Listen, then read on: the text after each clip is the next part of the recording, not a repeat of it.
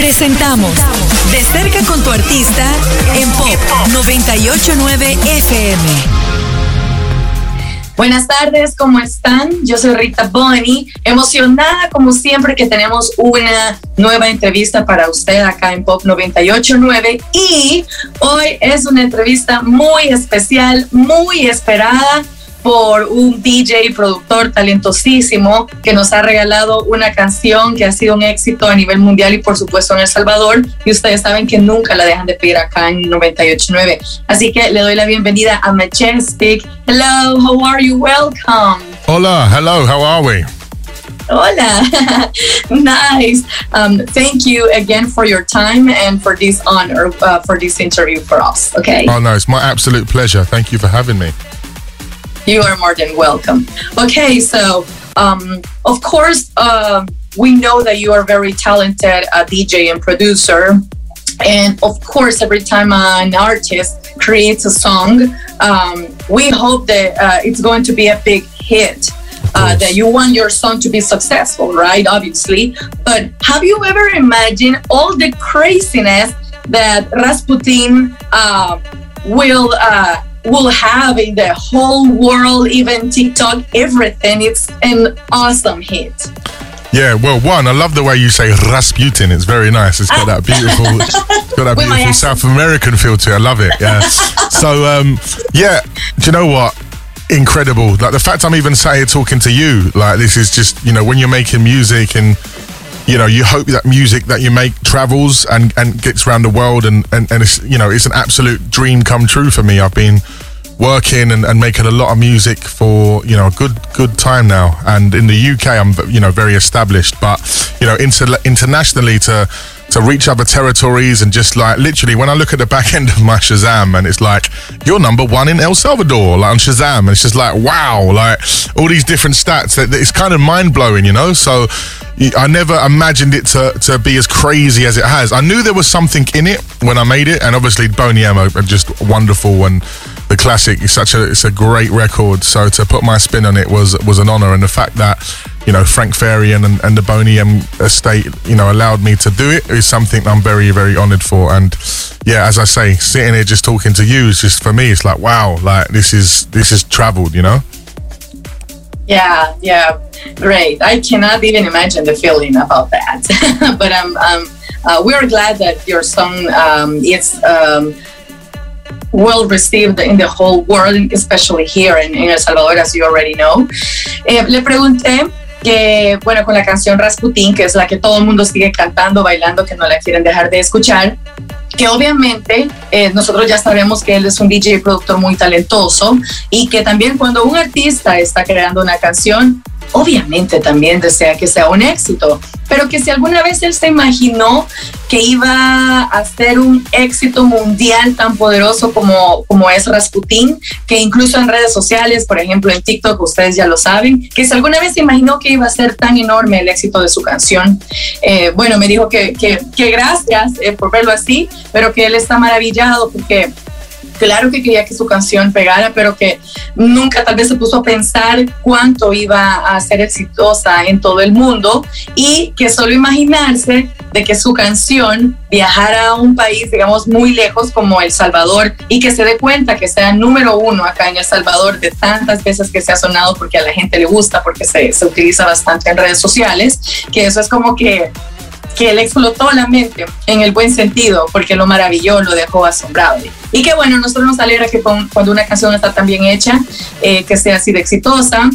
Eh, una canción original del artista, como ya lo hemos dicho acá en Pop 989, Pony M, y él tomó esta canción, pero le dio, que era, ya era buena la original, pero él le dio un giro eh, bastante grande y ahí está el éxito.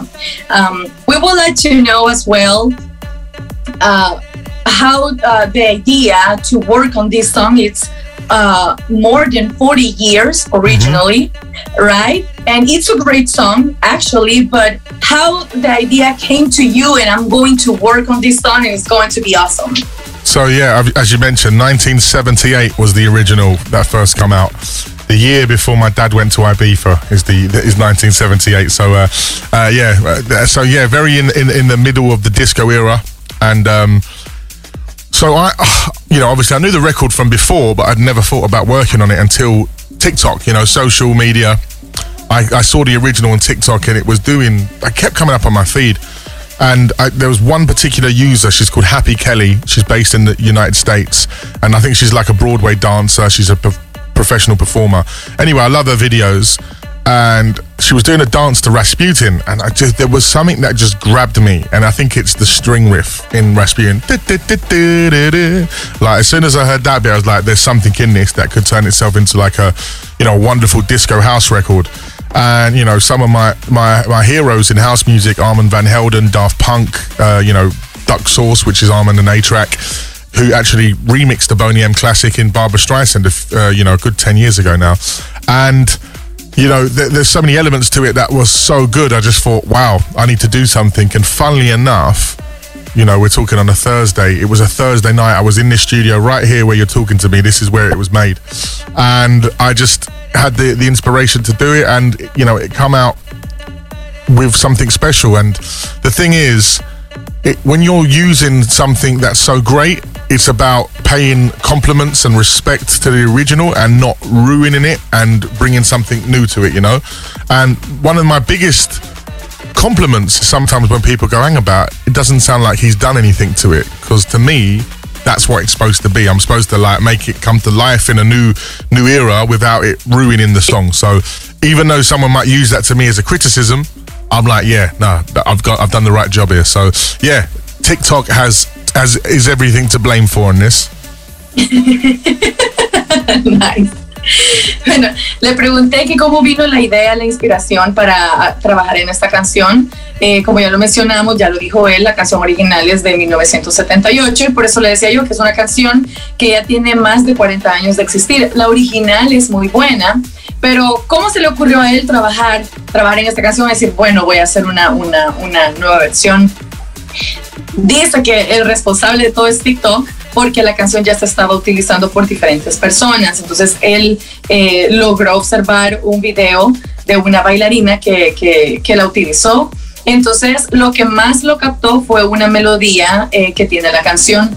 Entonces eh, eso como que, sí, me gusta, tengo que trabajar, tengo que estar algo con esto. Mencionó artistas que él admira, que le gusta mucho su trabajo, por ejemplo, Armand Van Helden, Daft Punk, que son mega artistas que todos eh, queremos mucho y, y, y que admiramos su trabajo así fue como él empezó a trabajar en esto y, y que sí, luego dijo así en el buen sentido que TikTok es el culpable eh, que él trabajara en, en Rasputin. Um, I would like to, uh, we would like to know as well um, why the name Majestic. Right now, I'm not, um, it's not a strange thing because we know that your music is majestic, right? Thank you. Your public, your public can say that, but uh, what's the reason behind this name? So, I've been majestic since I was 12. So when I Oh. first when I first got turntables, decks, um, back in the day when we used to play vinyl, uh, I got a pair of turntables and I used to have them in my loft at my mum and dad's house when, when I you know lived at home with mum and dad, and I used to be up there and I'd started DJing. So my dad come upstairs and he was like, "So son, how's the DJing going?" I was like, "Yeah, really good. Yeah, I'm, I'm learning. It's great. And you know, buying vinyls, loving it." He's like, "So have you got a DJ name?" And I was like, "Yeah, I'm gonna just go with my initials. So my name's Kevin Adam Christie. So that's K A C." So my dad was like, KAC. I was like, yeah. He goes, you know that says CAC, which in like another language is a n- very nice word. Uh, so I was like, okay, I can't call myself DJ CAC. So uh, yeah, um, Majestic sounds cool, and it literally is. That is it. And I would just ever since then, Majestic. I don't know why. I don't know how. Just came to me at that moment. I've- I've been Majestic ever since. Like since school, since starting out in this, I've been Majestic for a very long time.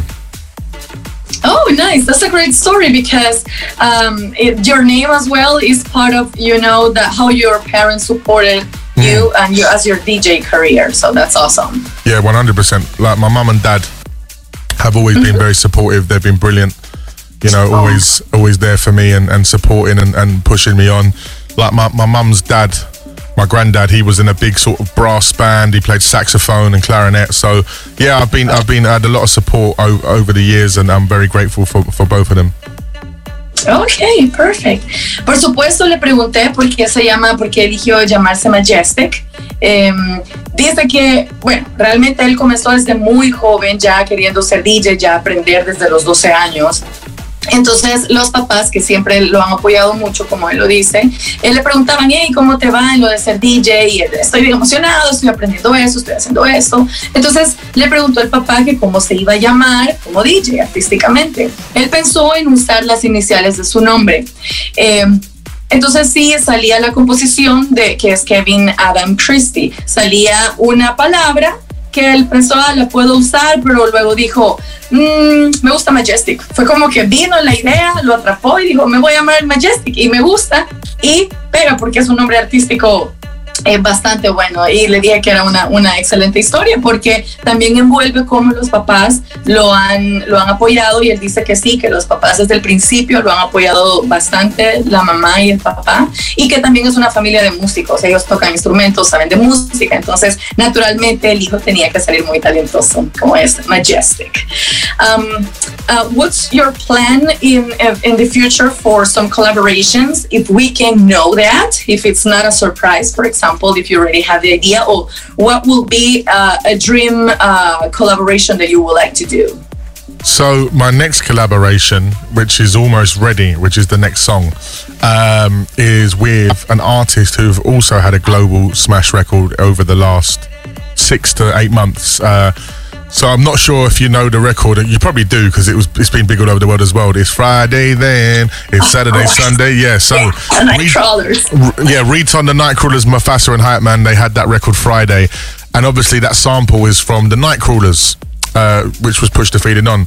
So I my next record is Majestic and the Nightcrawlers. So I'm really excited about that. We have got such a great record coming, you know. Like I've had all the success with Rasputin, they've had all the success with Friday. So us two coming together now in the middle of like our summer here, it's like the perfect timing. It's just gonna it, it, it's something special. It's a very special song. It's a great it's it's you know, obviously Rasputin is a sample. Friday is a sample. This is a fresh new song, new music, new lyrics. Everything's fresh, and yeah, I'm, I can not wait to drop it. And I'm, I'm very privileged to be doing it with the Nightcrawlers. Okay, yeah, we can wait to Bit play an exclusive here. Thank you. eh, le pregunté cuáles son las, eh, si tiene planes de colaborar con alguien más en el futuro o si tiene alguna colaboración con que él sueña hacer, si es que lo podemos saber, si es que no es algún secreto sorpresa. Y dice que sí, que de hecho la próxima canción que va a lanzar es eh, con Nightcrawlers. Ustedes saben que acá en Pop 98.9 hemos estado programando Friday, que es Written con Nightcrawlers. La canción original es Push the Feeling On de Nightcrawlers. Entonces, él está bastante contento porque em, Friday ha sido también un éxito mundial. Eh, o por supuesto que, que Rasputin también, pero esta canción va a ser algo nuevo desde cero, dice él, la música, la letra, entonces estamos seguros que va a ser una locura también. Yo digo que no podemos esperar por, por quererla poner acá en Pop 98.9. I really want to thank you for your time for this interview. Uh, people, uh, it's waiting for this interview, so we feel very special. No, thank you so much for having me, and thank you all so much for the support. I'm very, very humbled and honored. You know, like I, uh, I take all of these things with with a lot of gratitude, and uh, yeah, nothing but love to you guys and positive energy, man. Thank you for you too, and we hope that after this problem with the pandemic, uh, you know, passes, uh, we hope that we can have you here for a big party. Oh, I'd love Uh, to. That is that is the dream, and uh, to hear that on a loud sound system all together, partying and having a, you know, a proper fiesta will be the one. Thank you, thank you very much. So we're uh, we're going to play your song. Of course, we have been playing your song um, for a lot of time right now. Uh, but can you please do us a favor and um, introduce your song? For example, I'm Majestic. This is my song Rasputin for Pop 98.9. Hey guys, this is Majestic, and you're listening to my new single with Boney M, Rasputin on Pop 98.9.